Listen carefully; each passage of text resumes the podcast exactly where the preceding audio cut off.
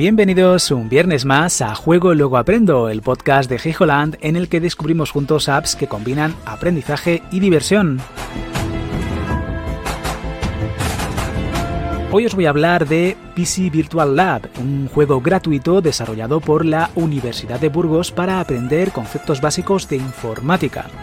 Hay que aclarar, eso sí, que este título fue parte de la tesis doctoral de David Checa, con objeto de demostrar las virtudes de los videojuegos y la realidad virtual en el campo del aprendizaje y la formación, porque efectivamente también se puede jugar con la mayoría de visores del mercado. También quiero dejar claro este punto porque, aunque es perfectamente funcional, el control estándar, al menos con ratón y teclado, resulta un poco incómodo. Cuando intentas girar la cámara sujetando un objeto, si no mantienes clic de la rueda eh, del ratón, bueno, pues sueltas el objeto, ¿vale? Supongo que la intención era que el control fuese homogéneo entre el modo escritorio y el modo de realidad virtual y por eso, bueno, pues no implementó la posibilidad de girar la cámara simplemente moviendo el ratón.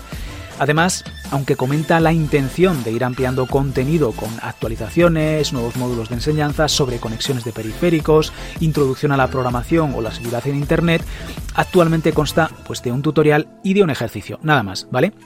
Tenemos que entender que si pretende seguir manteniéndolo como gratuito, es un proyecto que de seguir adelante su ritmo de actualización será muy lento, básicamente porque el tiempo que empleará en él será su propio tiempo libre, ¿vale?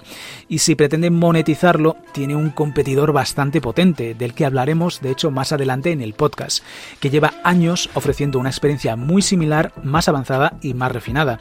Aquí la clave estará en si logra diferenciarse y si decide apostar por ello, ¿vale?